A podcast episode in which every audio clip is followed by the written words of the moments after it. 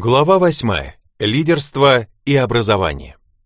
Я считаю, что жесткость в бизнесе должна присутствовать обязательно, особенно когда речь идет о постановке целей. Если ты собственник, принимающий важные решения, в первую очередь ты сам обязан жестко следовать им и не отступать. Я никогда не шел на попятный. Я просто не давал себе шанса это сделать. И даже когда я участвую в рабочем процессе, а, к примеру, занимаясь восхождением в горы, то, поднимаясь вверх, понимаю, что если не сумею дойти до вершины, то никогда себе этого не прощу. Такая жесткость должна присутствовать в отношении к людям и в принципах ведения дел. Стоит хоть раз проявить слабость или мягкотелость, как люди начнут тобой пользоваться и перестанут воспринимать всерьез. Можно быть харизматичным лидером и идейно вдохновлять своих людей, идти к намеченной цели, но ты не сможешь быть постоянно впереди. Люди должны чувствовать, что помимо лидерских качеств у тебя есть характер, и ты не дашь кому-либо проявить к себе неуважение или увильнуть от ответственности. Твои люди должны понимать одну простую истину. Не сделать то, что поручено, нельзя.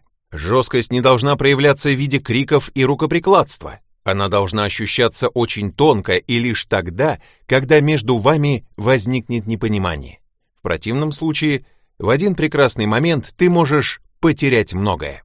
Также жесткость должна присутствовать в умении отстаивать интересы, твои личные, твоей компании и сотрудников. Вы должны стоять на страже успеха и безопасности своей команды, а ваши партнеры понимать, что вы сильны и всегда сможете защитить себя. Без жесткости и твердости этого не достичь. Но не нужно идти на конфликты, дело не в них, а в характере. Следует всегда стоять на стороне справедливости и соблюдения договоренностей. Жизнь есть жизнь. Твои работники могут объединяться и строить интриги против тебя. Когда имеешь большой опыт в управлении, то знаешь, что такое может случиться. Поэтому не позволяй никому идти против тебя, Пресекай подобное в самом зачатке и ставь между собой и коллегами четкую, хоть и неосязаемую границу. Все по-разному принимают важные решения. Многое зависит от характера конкретного человека, его темперамента, даже от знака зодиака. Например, весам всегда нужно время, чтобы все обдумать, а овны, это я, резкие, напористо идущие вперед, быстро что-то решают и сразу рвутся в бой. Да, Иной раз я принимал решения, о которых приходилось жалеть, но все же надо уметь принимать их быстро. Если ты хочешь стать успешным предпринимателем, тебе придется научиться этому.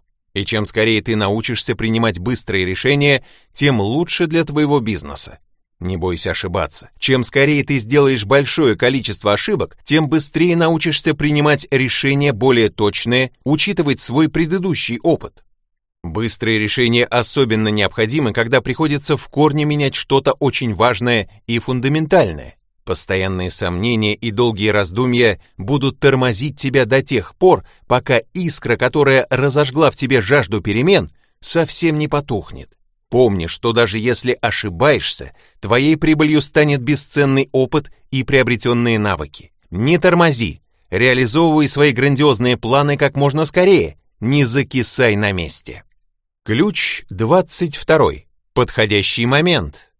Я убежден, что не бывает подходящего момента для кардинальных изменений. Либо ты принимаешь такие решения, либо нет, и тогда остаешься на месте. Неважно, что это – переезд в другой город, закрытие проекта или предложение своей девушки. Идеального момента не будет. Но я точно могу сказать, что чем раньше и быстрее ты начнешь принимать подобные решения, тем скорее вырастешь как личность и как предприниматель. Решение уехать из Благовещенска в Китай было принято за один день, и оно изменило мою жизнь. Любое важное решение всегда открывает новые возможности. Когда ты находишься в зоне комфорта, а твой бизнес в зоне покоя, тебя отбрасывает назад, ведь ты стоишь, а есть те, кто в это время бежит. Чтобы не быть позади, нужно бежать, а чтобы быть в лидерах, надо бежать быстрее всех. Поэтому начинай свой бег. Кардинальная смена жизненной парадигмы зачастую может показаться тяжелым испытанием. Ты, возможно, испытаешь сильный стресс, но поверь, он куда менее вреден, чем ежедневные опасения, переживания, зависть к другим и застой. Если ты хочешь стать хорошим управленцем, ты обязан ощущать собственное превосходство. Люди должны чувствовать в своем лидере духовную силу, и тебе придется для этого стать более мудрым и авторитетным. Авторитет можно только заслужить своими решениями, поступками и достижениями. Другими словами, будь компетентен, демонстрируй силу воли, умей принимать важные решения, разбираться с конфликтами, и ты обязан уметь быстро принимать решения в любой ситуации. Мой партнер Алексей работает со мной 9 лет. Он знает все и обо всем, но иногда все равно подходит ко мне, чтобы посоветоваться, и я нахожу ответы на все его вопросы. Недавно Катя подходила ко мне с ситуацией, которую, по ее словам, мог разрешить только я. Человек, который способен справиться с любой проблемой, всегда имеет авторитет, как в компании, так и в своем окружении. Нет, ты не обязан быть самым умным, системным и дисциплинированным, но ты должен быть сильным. И эту силу время от времени необходимо давать почувствовать своим сотрудникам. В противном случае тебе будет очень сложно реализовывать через них свои решения. Только опыт позволит тебе стать сильным предпринимателем. Я сам никогда не умел управлять людьми. Да, я обладал лидерскими качествами, болел своей идеей, но был конфликтным. Я работал над собой, повышал свою стрессоустойчивость, старался держать себя в руках, учился разговаривать с людьми, не переходя на личности, и доносить свое видение так, чтобы человек захотел понять меня, а не вставал сразу в позицию защиты. Я чувствую и искренне верю, что в состоянии решить любую задачу. И свою уверенность в себе я превратил в привычку. Это важное качество для предпринимателя. В жизни мне очень помогает умение находить подход к людям и направлять диалог в нужную сторону. Если предстоит сложный разговор, то я предпочитаю начинать его жестко и непосредственно с сути проблемы. Затем за что-нибудь похвалить собеседника, потом сделать нужный вывод и договориться. Старайся избегать неконструктивной критики в формате «ты никуда не годишься, только идиот мог так сделать». Подобные выражения вызывают лишь негатив и ведут дело к окончательному разрыву. Если взялся критиковать, будь конструктивен. Каждое сказанное тобой слово должно нести пользу вам обоим. Объясни, почему так плохо, а так хорошо, какая у вас общая цель и почему твоему сотруднику важно ее достичь. Определи его мотивацию и преподнеси ему проблему в контексте того, что для него важно. Потом проговори свое отношение к неприятной ситуации. Скажи, что расстроен или еще как-то подчеркни, что негативно относишься именно к произошедшей ситуации, а не к самому сотруднику. О нем ты придерживаешься самого высокого мнения и ценишь его. Это важно. Тогда твоему сотруднику не нужно будет выпускать иглы. Он откроется и услышит то, что ты хочешь сказать. А после оскорблений он слушать тебя не будет, разве что делать вид, а внутри затаит обиду. Когда принимаешь решение о наказании сотрудника за проступок, принимай его из-за будущего, а не из-за прошлого. То есть решение должно быть ради чего-то, а не потому что. Если будущему данного человека наказание принесет ощутимый вред, хоть и казалось бы, он это наказание заслужил, то можно его понять и простить. Главное — цели, а не принципы. Надо учиться быть гибким. И еще одно незыблемое правило. Хвали при всех, критикуй наедине. Никогда не топчись по самолюбию человека в присутствии окружающих. Он этого тебе не простит, а похвала при свидетелях всегда приятнее и имеет большую цену. Сотрудник и руководитель мыслят совершенно по-разному, и именно мотивационный, доброжелательный и конструктивный подход в рамках диалога позволяет решить большую часть конфликтных ситуаций. За такие диалоги тебя будут еще и благодарить. Конечно, за все время моей руководящей деятельности случались моменты, когда приходилось расходиться по-плохому. Люди таили на меня обиды, осуждали за спиной. Главное, чтобы такие ситуации были редким исключением. Два, три, четыре, пять недовольных твоей политикой, и в один прекрасный момент ты можешь лишиться управления. Недовольных станет слишком много. Когда я расставался с кем-то по-плохому, с криками, взаимным недовольством, обвинениями, всегда были последствия.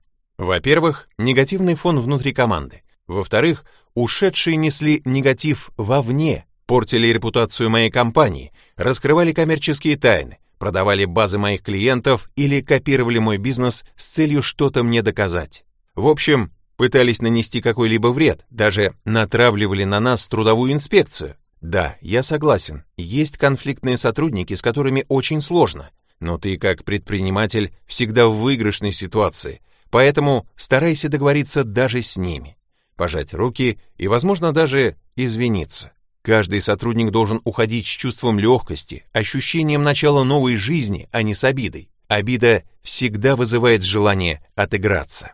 Старайся зарабатывать авторитет сильными решениями, уверенностью в себе, постоянным улучшением бизнес-процессов, заботой о своей команде, тем, какие ты ставишь цели и как вдохновляешь на их достижение, а не криками и напоминанием о своей должности директора. Не забывай про обратную связь. Регулярно задавай своим сотрудникам вопросы о том, что им нравится, а что нет. Спрашивай, как, по их мнению, можно улучшить рабочий процесс, даже если у тебя большой опыт и ты совсем всегда справляешься самостоятельно, обязательно слушай своих сотрудников и будь в курсе их мнений. Какой-то из них может оказаться любопытным, и у тебя появятся новые интересные идеи. Ты не вездесущ и можешь чего-то не знать или не замечать, а то, что ты интересуешься мнением коллектива, добавит тебе очков в его глазах. К тебе начнут относиться с большим уважением. Можешь поставить возле своего кабинета ящик для анонимных писем. Пусть твои сотрудники бросают в него записки со своими предложениями и замечаниями. В беседах со своими подчиненными ты можешь проговаривать цели компании, проверять, знают ли они их.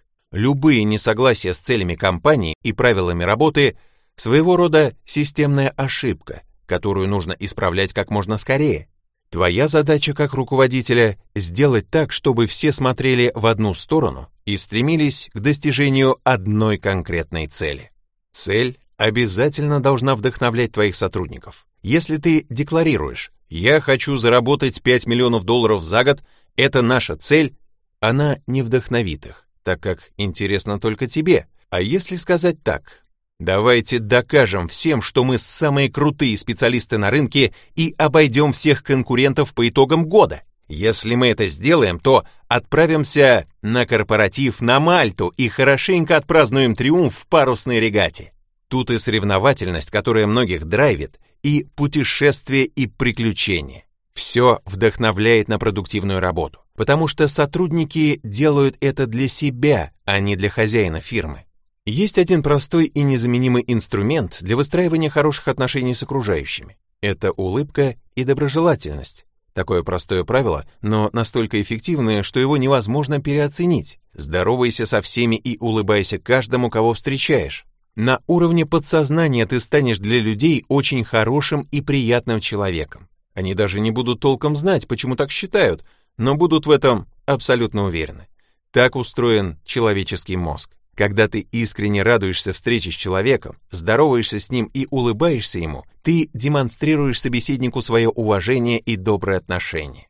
Чисто на подсознательном уровне он начинает относиться к тебе так же. С помощью этого инструмента ты выиграешь тысячи невидимых войн. Ведь когда этих людей спросят о тебе, они будут говорить только хорошее там, где тебя нет, и ты не контролируешь ситуацию. И это практически ничего не стоит. Я всегда планирую свой день накануне вечером. Впрочем, это делаю не я, а мои ассистенты. Меня часто спрашивают, как мне удается столько успевать за короткий срок.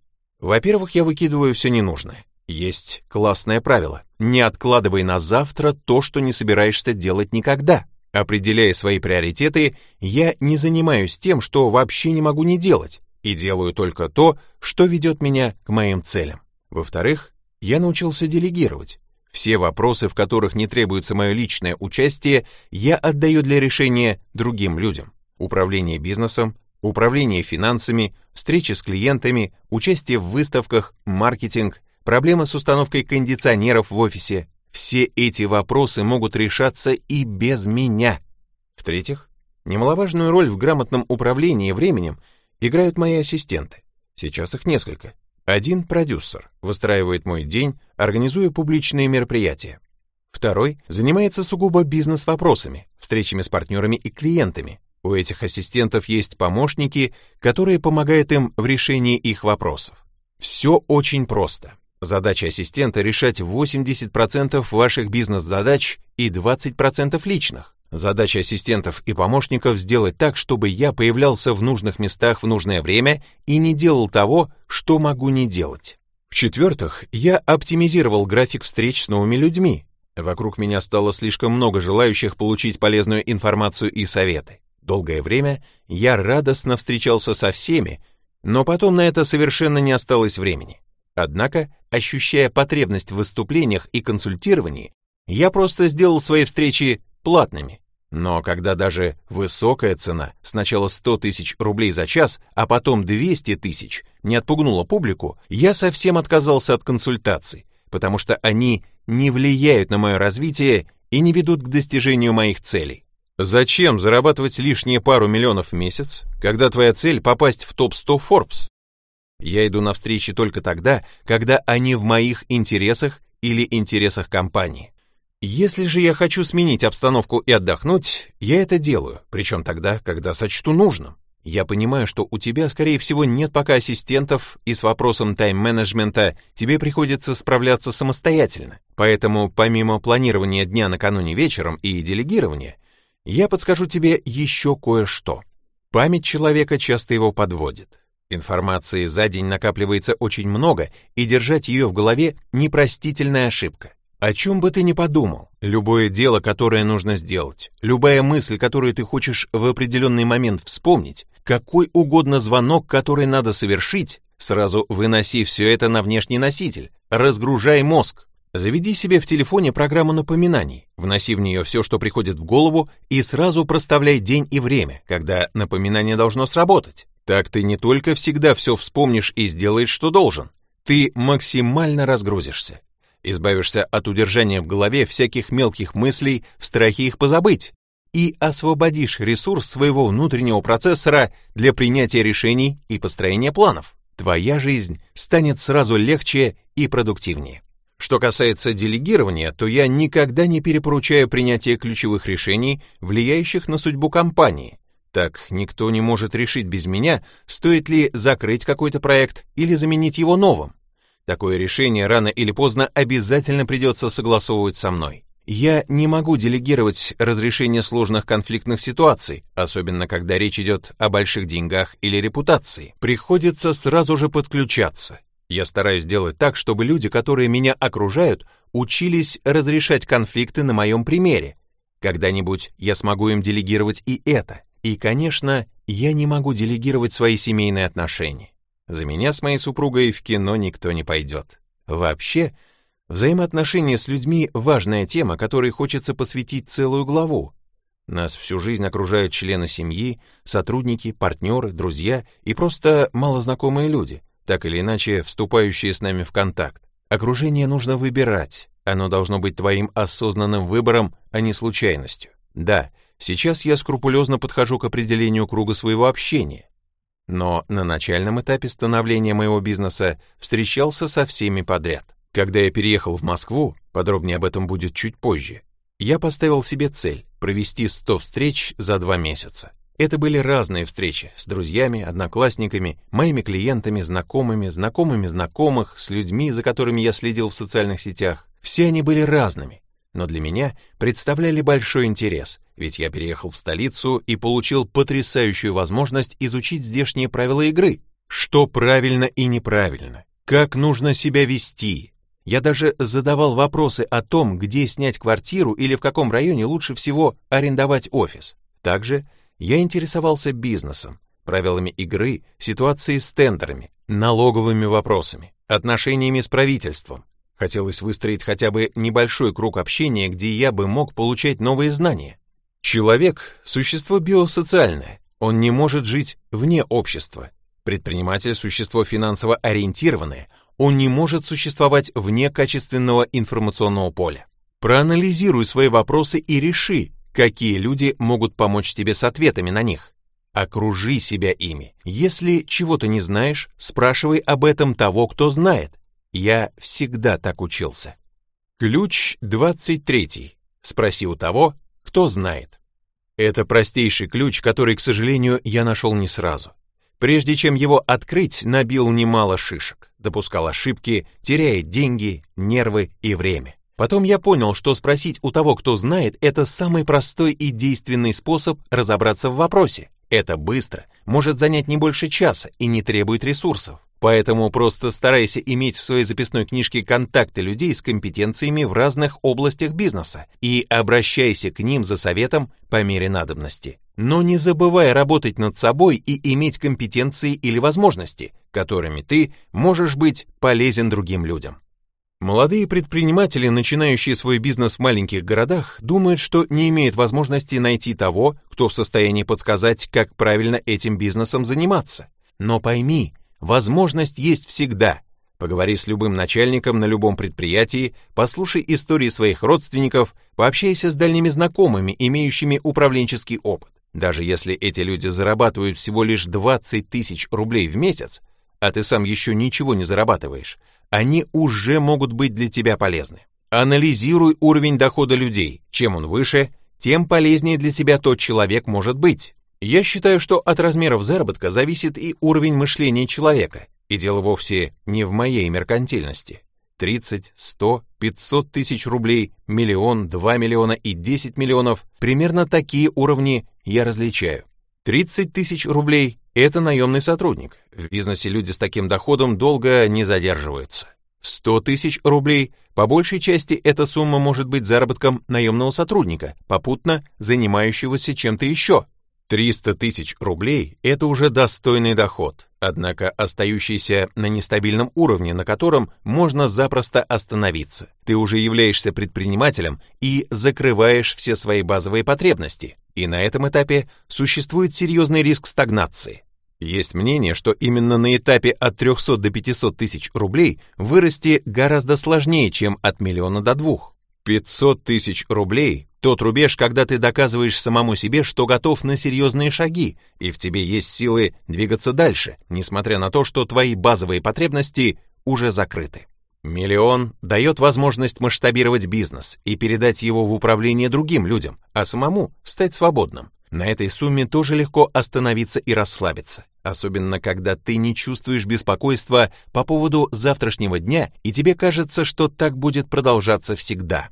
Свыше миллиона уже начинаются сложности. Тут придется серьезно поднимать свой уровень нормы. 2 миллиона. Здесь можно уверенно сказать, что уровень нормы такого человека выше, чем у большинства предпринимателей. Он стремится к элитному жилью, автомобилям премиум-класса, одежде от кутюр и красивым путешествиям. 5 миллионов.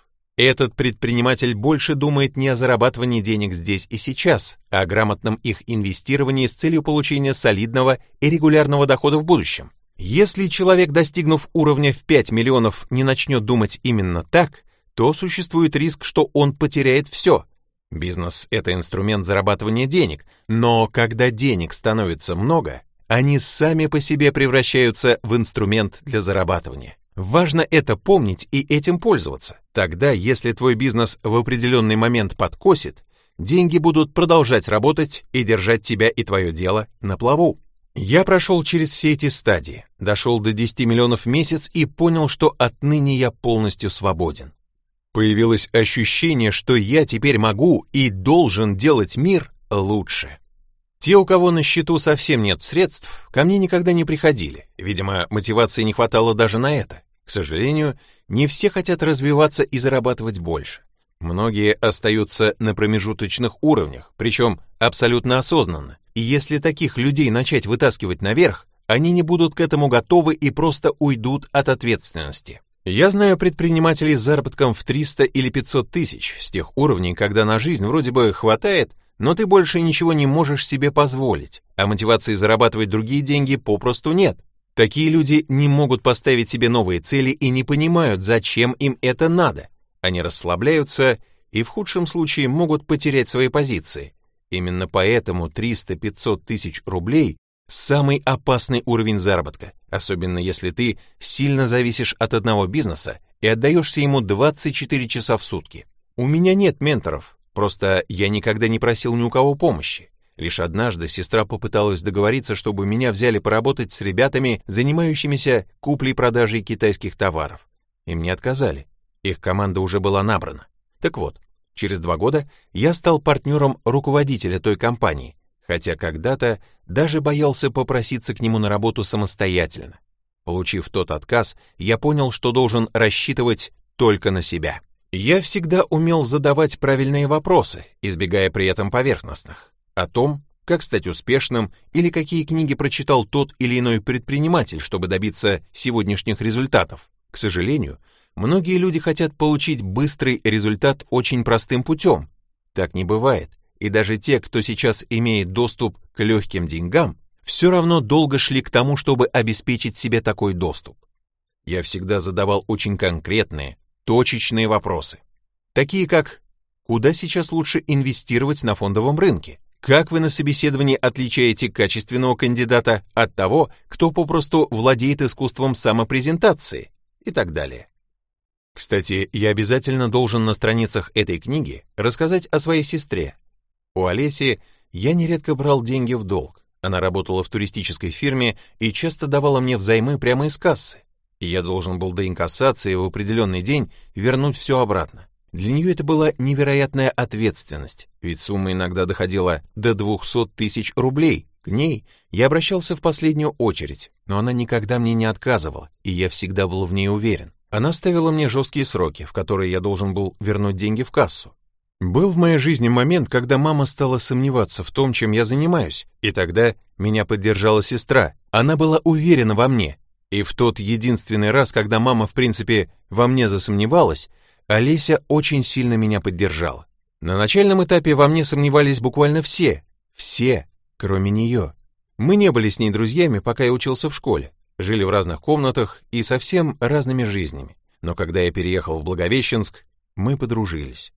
Она готовила еду, стирала одежду, во многом заменяла мне маму. Год или два она так помогала мне, даже давала деньги на дорогу, и это было замечательное время. Сейчас мы не так часто с ней созваниваемся. Наверное, она даже больше тянется ко мне, чем я к ней. Мне не хватает свободного времени на полноценное общение с сестрой. Очень стыдно за это, но так или иначе, она частенько хвалит меня за новый выпуск трансформатора, поддерживает или желает чего-то от чистого сердца, и ее слов бывает достаточно для того, чтобы зарядиться энергией и быть готовым буквально ко всему. Но меня никогда не надо было мотивировать. Мне всего лишь требовалось пара слов поддержки. Когда у Олеси родился сын, ее мужчина даже не приехал на выписку малыша, и тогда я сам постарался поддержать сестру, приехал с шарами на лимузине и встретил ее с сыном Никитой. Я стал его крестным отцом, он всегда тянулся ко мне, я уделял ему время и обещал, что он будет учиться в лучших школах и получит лучшее образование. Я взял на себя ответственность за него, потому что мы семья. И я никогда не забуду того, что она для меня сделала. Ее поддержку. Ведь только через поддержку и взаимопонимание можно обрести настоящую семью и не расставаться с ней всю свою жизнь. Я замечаю, что многие родители предпринимателей не принимают и не одобряют выбранный их детьми путь. Я не понимаю, как можно не поддерживать своего ребенка. Возможно, ими движет страх, но мне кажется, некоторые родители просто не хотят, чтобы их дети становились успешными, а самим детям кажется, что уровень их родителей всегда будет для них максимальной высотой. Нет и еще раз нет. Выбирайся из подобных установок и живи богаче, чем они потому что однажды ты возьмешь на себя ответственность не только за свою семью, но и за них. Каждый мужчина должен это понимать. Ты не являешься просто частью своей семьи. Ты должен нести ответственность за всю свою семью, даже за весь свой род. Как после этого не стать предпринимателем? Это единственный путь, чтобы выйти из системы и жить в достатке. В нашей семье всегда было так. Я до сих пор делаю все для своих родных. Сейчас я беру на себя ответственность за то, чтобы они чувствовали себя в безопасности. В планах перевести в Москву свою семью в полном составе. Да, моя мама до сих пор не до конца определилась со своим выбором, и я не могу на нее давить, но если она решится переехать, я сделаю все, чтобы она чувствовала себя комфортно и ни о чем не волновалась. В общем, Олеся — это светлый человек, с которым мне всегда было легко. Но есть люди, с которыми тяжело общаться. Они неискренни, корыстны, мелочны. С такими я стараюсь не встречаться. И неважно, кто они для меня и сколько денег зарабатывают. Нет смысла общаться с теми, кто живет не так, как хочешь жить ты. Их советы и опыт тебе не подойдут. Самый неприятный период в моей жизни в контексте взаимоотношений с людьми был в Китае, когда я был вынужден общаться со своими сотрудниками, людьми, которые мыслили совсем не так, как я, причем настолько узко и мелко, что мне с ними в прямом смысле слова было тесно. Они обсуждали каждую лишнюю копейку в каждой своей, даже самой мелкой покупке, постоянно жаловались на жизнь и вспоминали прошлое. Ни о чем не мечтали и не обсуждали что-то глобальнее завтрака. Сейчас, когда у меня есть свобода выбора, с подобными людьми меня уже не заставишь общаться, никогда и ни за какие деньги. Сложно сказать, стоит ли поддерживать теплые отношения с лучшими друзьями из прошлого, которые смотрят на мир совсем иначе. Время от времени, наверное, приятно с ними пообщаться, когда есть общие, дорогие сердцу воспоминания. Просто поговорить, чтобы ощутить тепло задушевной беседы. Но главное, чтобы эти люди не тянули тебя назад. Общение общению рознь. Ведь если человек тебе завидует или дает вредные советы, а какие еще советы он может давать, если совсем иначе смотрит на жизнь? То он пытается утянуть тебя назад. Лично я быстро расхожусь с такими людьми. Их картина мира не соответствует моей, но они, как правило, все равно начинают учить меня жизни, абсолютно уверены в своей правоте, что для меня является первым признаком неадекватности. Тратить время на неадекватных людей – непозволительная роскошь для предпринимателя, нацеленного на развитие и великие дела. Энергия для предпринимателей – основной ресурс, топливо для реализации всего, что мы задумали. Что или кто может ее у нас отнять?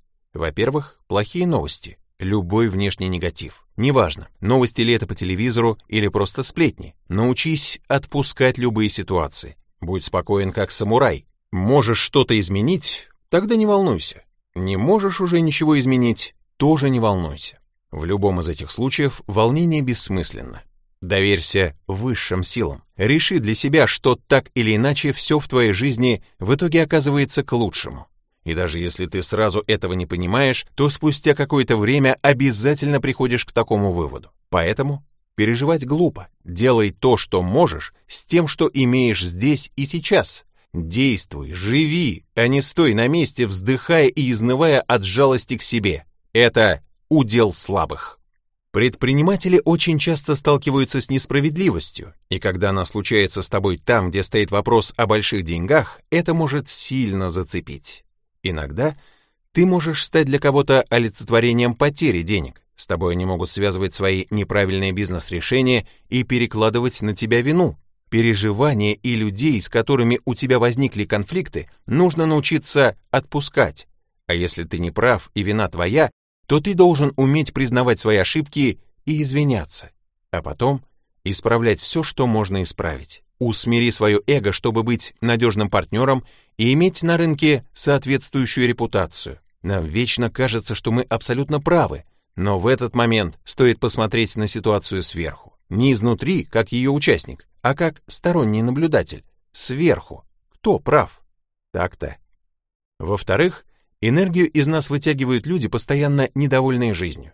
Очищай свое окружение от людей, которые постоянно жалуются на свои проблемы, а также на правительство и на весь мир. Еще рядом с тобой могут быть люди, у которых нет целей, они плывут по течению, говорят без умолку и ни о чем. В них нет энергии, поэтому они тянут ее из других. Бывают люди, которые постоянно о чем-то говорят и ничего не делают, их мысли словно рой пчел в голове. Ничего конкретного. Они мешают сфокусироваться. Все, что они говорили вчера, сегодня уже не актуально. Их тоже следует сторониться. В-третьих, избегай собственной злости. Она надолго выбивает из рабочего режима. Умей себя останавливать и менять свое отношение к ситуации. Эмоции контролировать очень тяжело. Внутри одно, снаружи другое. Это отнимает много энергии. Чтобы изменить свои эмоции, нужно изменить отношение к ситуации. Тогда эмоции изменятся сами с собой. Посмотри на все с другой стороны, получишь новое видение. Я не смотрю новости по телевизору и не читаю прессу. Они мешают состоянию потока.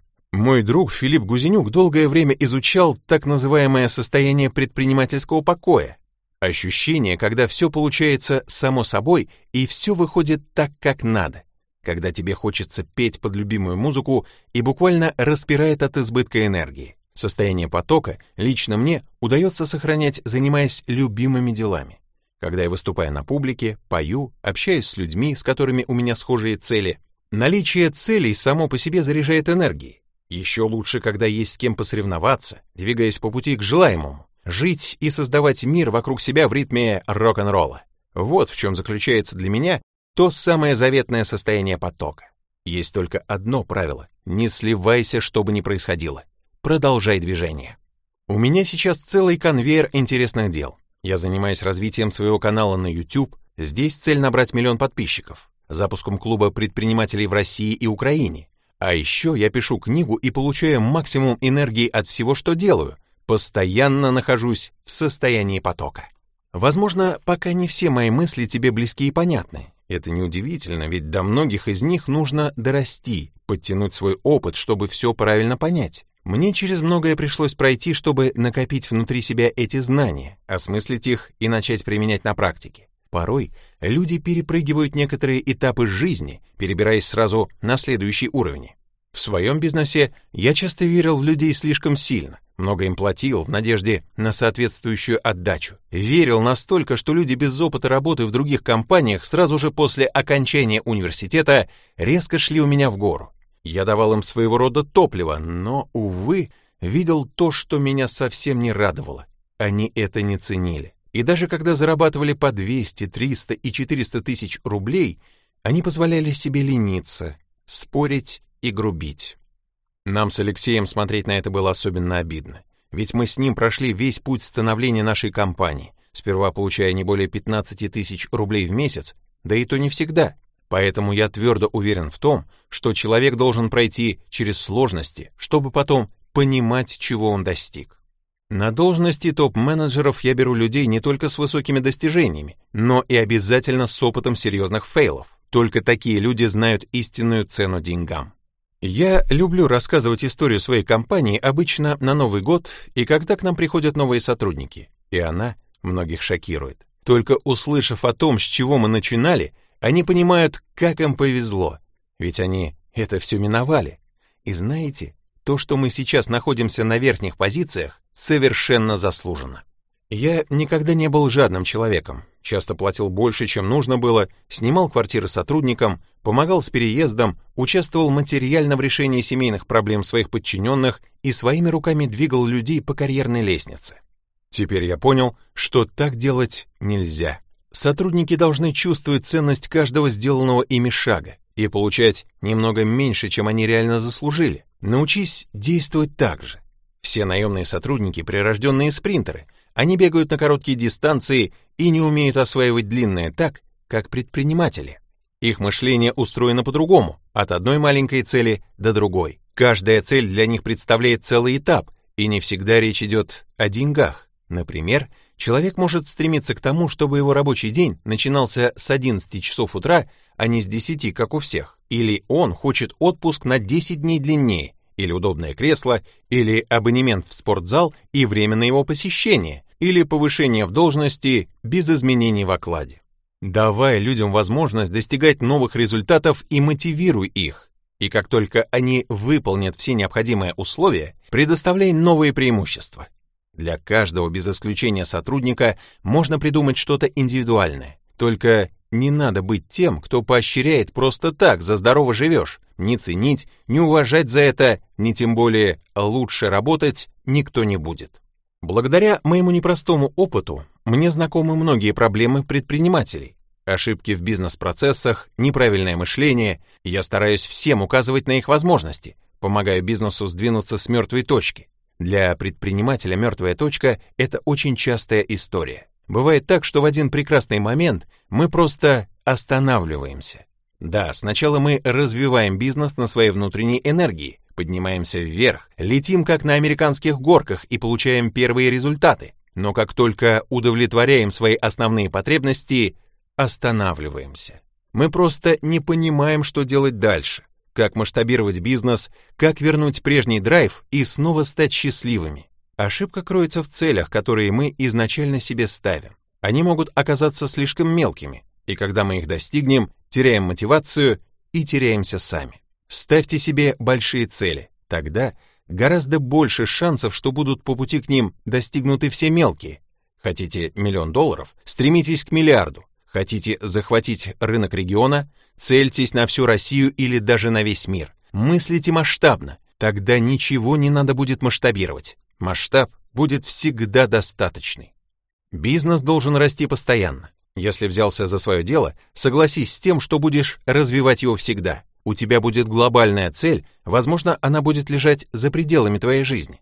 Это даже лучше, ведь тогда у тебя не будет шансов остановиться и потерять мотивацию, пока ты жив. И эту цель ты будешь достигать шаг за шагом, разбивая ее на ступени. Клиенты, продукты, заказы, логистика, партнеры — это постоянный процесс. Но если однажды ты махнешь рукой и скажешь «все, хватит», то начнешь пикировать вниз. Проблемы предпринимателей чаще всего не в делах, а в голове. Слушая их и задавая правильные вопросы, мне достаточно 15 минут, чтобы понять, как им действовать дальше.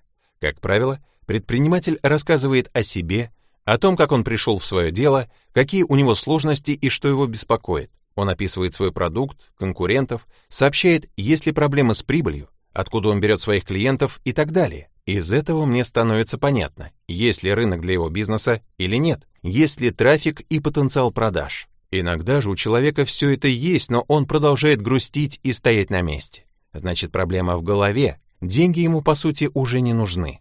Когда предпринимателю нужны деньги, он рвется вперед, а вот без мотивации зарабатывать не получится. Ты можешь зашить свои деньги в матрас, но толку от этого не будет. Это не бизнес. Бизнес нужно строить так, чтобы всегда зарабатывать и всегда тратить.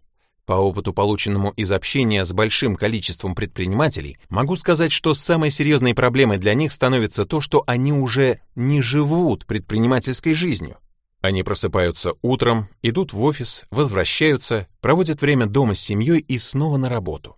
Они не принимают решений, меняющих жизнь, не тратят на себя и семью другие деньги и берут отпуск один раз в год. Став бизнесменами, они продолжают вести жизнь обычного человека. И это в корне неправильно. Если ты и предприниматель, то должен открыть для себя подлинную свободу и постоянно поднимать свой уровень нормы. В этом вся суть. Иной раз ко мне приходят и миллионеры. Но когда я вижу, что у них под 20 килограммов лишнего веса, что они одеты в китайское тряпье, живут на съемных квартирах, перемещаются на фордах-фокусах и говорят, что не могут расти дальше, я прекрасно понимаю, в чем их проблема. Им просто не нужны деньги. И это их тормозит. Прибывая в окружении наемных сотрудников, они сами продолжают мыслить как наемные сотрудники. Они боятся потратить деньги из страха, что те закончатся. Согласись, в этом нет никакого смысла. Постоянно повышай свой уровень жизни, испытывай потребность в деньгах. Это будет двигать тебя и твой бизнес вперед. Второй большой проблемой является отсутствие фокусировки на главном. Предприниматели часто совершают тактические действия вместо стратегических. Если ты собственник и участвуешь в оперативной деятельности компании, это провал. Зачем ты нужен у станка? Сколько ты этим заработаешь? Иди лучше займись маркетингом и приведи тысячи клиентов. Иди изучи конкурентов и придумай, как улучшить свое предложение, чтобы все их клиенты ушли к тебе. Привлеки инвестиции. Иди и найди лучших специалистов в свою компанию. Остальное они сделают сами.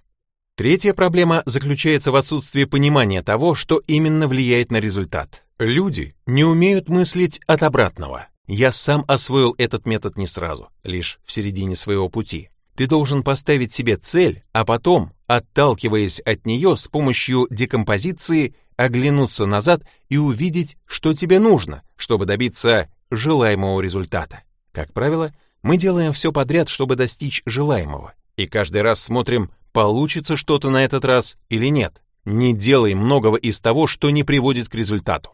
Четвертая проблема – корона на голове. Когда человек думает, что он все знает и ему не нужны никакие советы, помочь такому бывает очень сложно.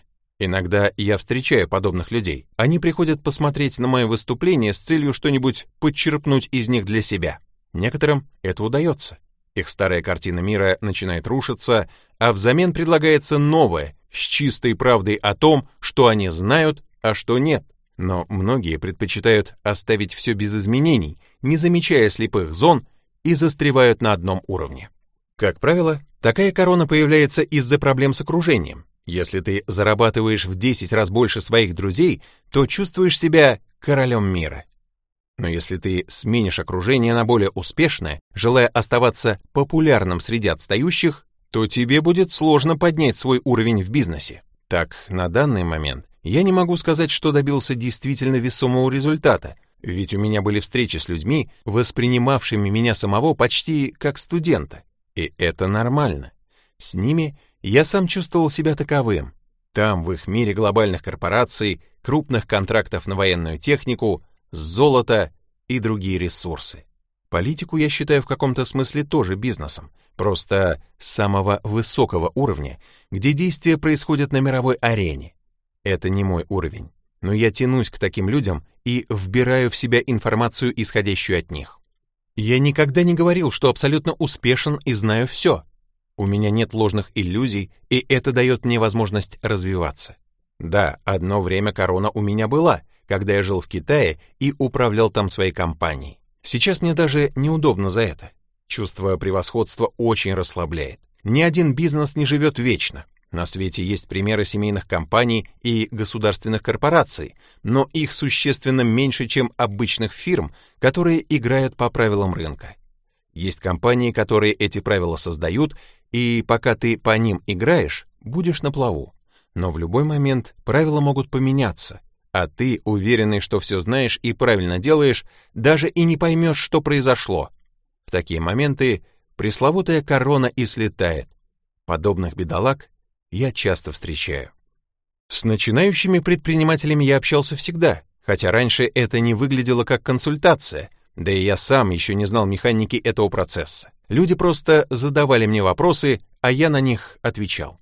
И получалось так, что мне удавалось сильно на них повлиять. Многие говорили потом об этом. Мне также часто сообщали о том, что у меня есть дар убеждения, способность положительно воздействовать на человека, давать ему энергию.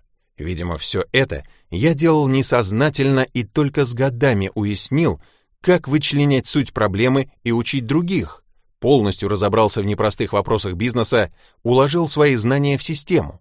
Не каждый человек готов к изменениям. Есть люди, которым вполне комфортно на определенном уровне, и у них нет мотивации развиваться. Как бы сильно они себя не заставляли, им никогда не будет хватать топлива для движения вперед. Давить на них бесполезно. У них есть все для их уровня нормы, и пока он не изменен, неизменны и они сами.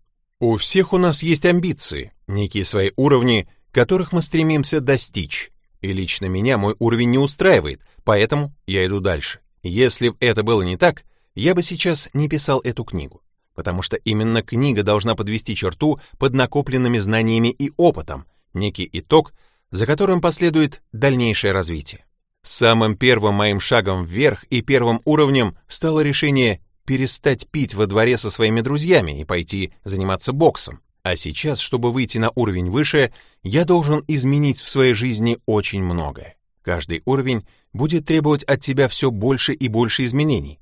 Среди тех, кому довелось со мной пообщаться, есть настоящие звезды. Они, как и я, смотрят на мир с внутренним голодом, хотят развиваться и не могут жить так, как живут сейчас. Они занимаются любым делом с полной самоотдачей. Недавно один предприниматель прислал мне письмо с благодарностью, рассказывая о том, как много поменялось за год в его жизни. Он просто следовал моим советам. Вместе с письмом он прислал мне продукт, который теперь производит.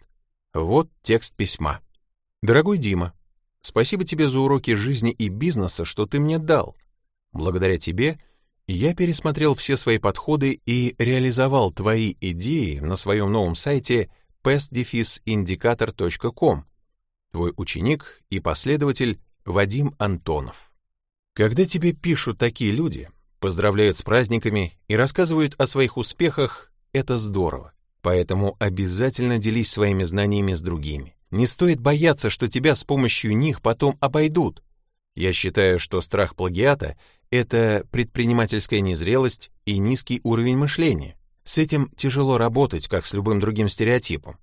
Устоявшиеся убеждения превращаются в своего рода системную ошибку на самом старте, особенно когда человек не хочет слышать и считает, что сам все знает и всегда прав. Но разве не абсурд приезжать на дорогущий бизнес-форум, где выступают те, кто добился реальных результатов и зарабатывает большие деньги, и не слышать, сидеть, искать поводы ни с кем не соглашаться?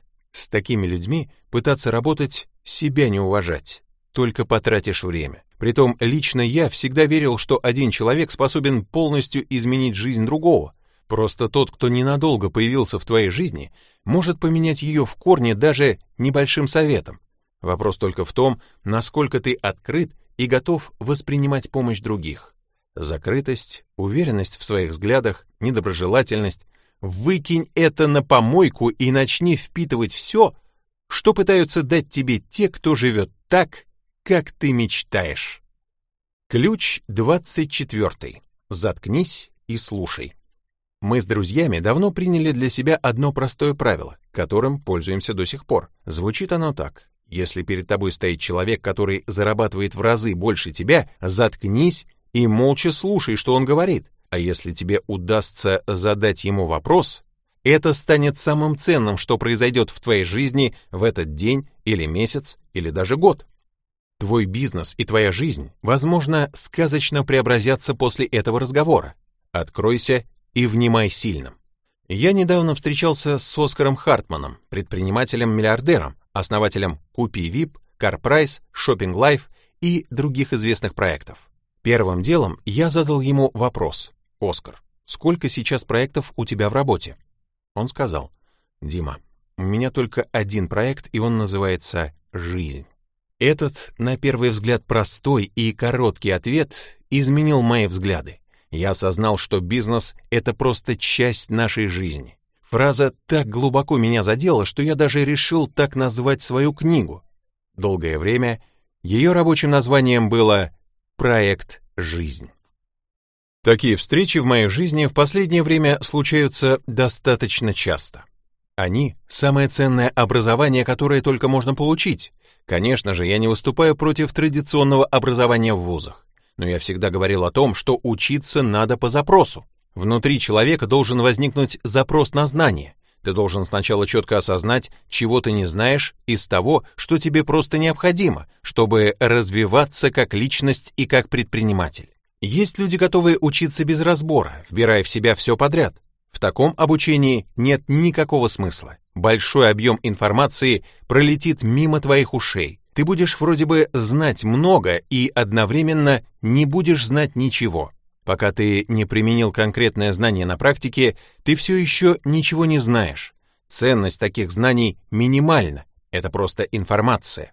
Учись у лучших, учись у разных. Выбирай ведущих экспертов в интересных тебе темах, выслушивай их точки зрения, сам анализируй, что-то принимай, что-то отбрасывай. Вырабатывай свою собственную систему на основании того, что тебе предлагают разные люди. Не надо слепо и фанатично за кем-то следовать. Ищи золотую середину.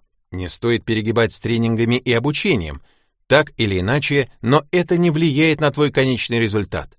Прежде всего, надо учиться делать. Если ты думаешь, что, начитавшись книг, станешь умнее, что будешь ходить на тренинги и твой счет тут же вырастет, нет. Пока ты не научишься анализировать информацию и применять ее на практике, ничего не выйдет. Запрос, обучение, анализ, применение, анализ. Все должно проходить именно в такой последовательности.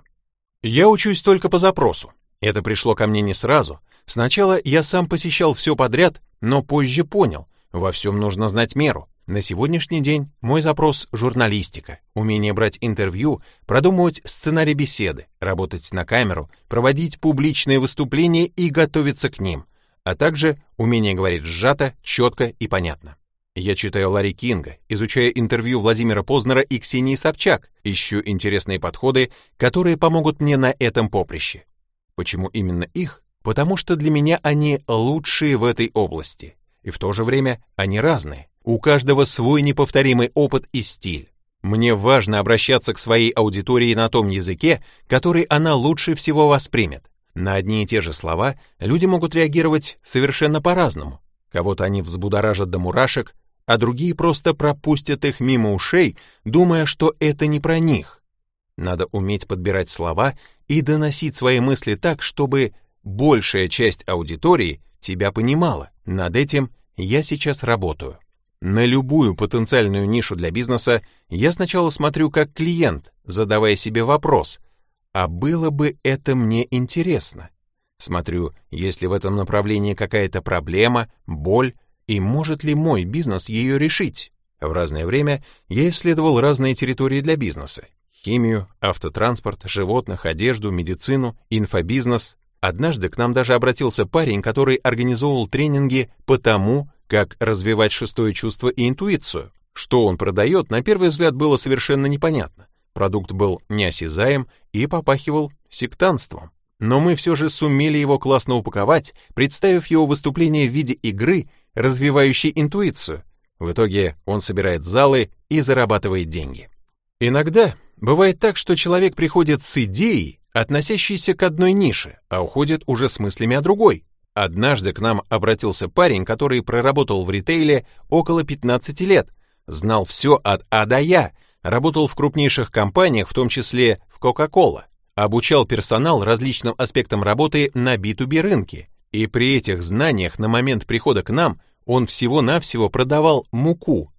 Мы упаковали его как бизнес-тренера, и он стал обучать молодых ритейлеров. Он был уникальным носителем знаний и не использовал их. Я же поставил ему цель до конца месяца заработать миллион. Получилось у него или нет, узнаю совсем скоро. Однажды менторы разбирали и мой кейс с Транзит Плюсом. Это было жестко. Я словно попал под танк. На разбор я, разумеется, пришел с короной на голове. Кто-то, может, сейчас узнает себя в этом моем образе. Такой, знаете ли, неадекват по отношению к себе и людям. Я показывал им свои цифры, сайт и продукты. По ходу рассказа мне пытались что-то прокомментировать или подсказать, но я говорил, что и сам все знаю. Тогда мне задали вопрос. Значит, тебе все это уже не интересно, да? Я согласился и в тот момент подумал, что если все знаю, то почему не двигаюсь вперед? Я задумался, и мне стало неприятно. Похоже, что я остановился, и мне дали понять, что ситуация, в которую я попал, в действительности очень тяжелое. Во мне иссякла энергия. Мне поставили задачу потратить деньги и купить себе что-то очень дорогое, дороже 20 миллионов рублей. Признаюсь, это был не очень приятный разговор, под давлением и с внутренним сопротивлением. Тогда у меня было два выхода — слиться или признать, что я давно остановился, пребываю в восторге от собственной персоны и на самом деле еще многого не знаю. Меня поставили на место, и мне это очень помогло. Когда я вышел от них, то был настроен решительно и вскоре купил себе квартиру в центре Москвы. И это было круто. Моим первым запросом после приезда в Москву было обучение и обретение полезного окружения. Я обошел все бизнес-школы, стараясь восполнить недостаток знаний, общался с самыми разными людьми по интересующим меня вопросам. Одним словом, учился везде где только мог. Ключ 25. Учиться у разных и у лучших. Поставь себе запрос на знания и начни их искать. Без разницы, онлайн или офлайн, встречи или книги, или, может быть, бизнес-школы тебе в этом помогут. Будь в курсе всего, что происходит в твоем городе. А если ничего интересного нет, то исследуй интернет. Не бойся инвестировать в себя, это окупится. И не забывай правила. Учиться надо у разных и у лучших. А если у тебя есть возможность, то бери личный коучинг. Встречайся с выдающимися людьми в интересующей тебя области, у которых есть опыт обучения. Задавай вопросы, приноси примеры и разбирай с ними свои кейсы. Так лично я освоил контент-маркетинг, состояние потока, продажи и продвижение личного бренда.